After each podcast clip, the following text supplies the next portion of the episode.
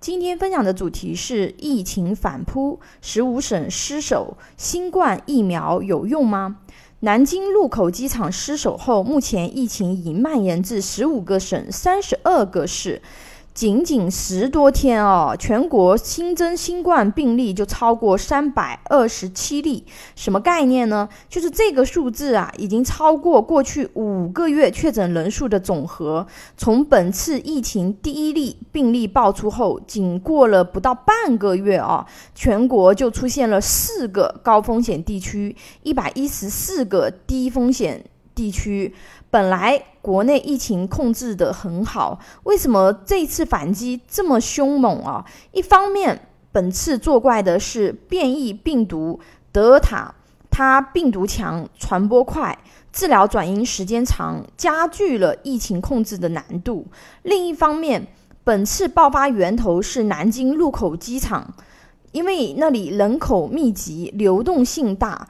加剧了疫情的传播，尤其是眼下正值暑假，交通枢纽人流量大，外出旅游景点人群聚集，会更容易加剧疫情的扩散。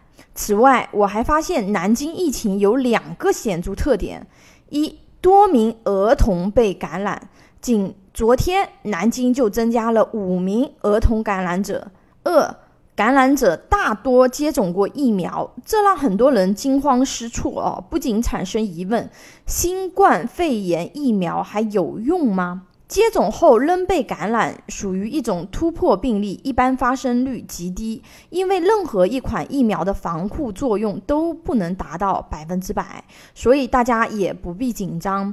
此前，钟南山也表示，中国疫苗对德尔塔毒株依然有保护作用。疫苗对重症的保护效果为百分之百，对中度、轻度无症状的保护效果分别为百分之七十六点九、百分之六十七点二和百分之六十三点二。之前一段时间啊，广州疫情的十三名重症患者全都没有打过疫苗，侧面验证了打疫苗后就算感染也不容易转为重症啊，所以。该接种还是得接种。现在老人和小孩能不能打疫苗呢？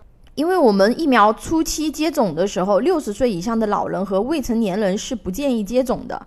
啊，随着大量疫苗的接种，其安全性已经验证。如今六十岁以上的老人已经是可以直接去接种，十二岁至十七岁的未成年人也正在采取分地区、分年龄段的方式，有序的推进。疫苗的接种，大家可以关注当地卫健委或疾控公众号了解最新动态。过敏体质的人能不能够接种新冠疫苗呢？啊，打了新冠疫苗会不会影响备孕呢？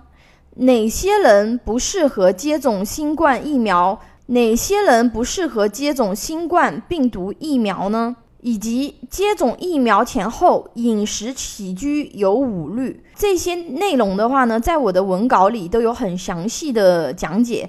因为语音讲起来相对比较的抽象，大家可以看文稿。就有一点大家要特别注意啊，就是接种结束以后呢，一定要留观三十分钟，因为绝大部分的过敏反应会在接种后十五分钟内。发生，万一真的发生了相对比较严重的过敏不适，接种点都可以及时给予救治啊，避免发生一些其他的意外啊。这个就是说，如果要去打疫苗，这一点一定要注意。其他的一些这种呃细节的内容的话呢，大家可以看这个文稿。还有一点就是，接种新冠疫苗以后呢，不建议过量饮酒啊，因为。过量饮酒呢，是有可能会影响到他的免疫功能的啊，所以建议呢，接种疫苗前后要保持一个平稳的一个生活状态。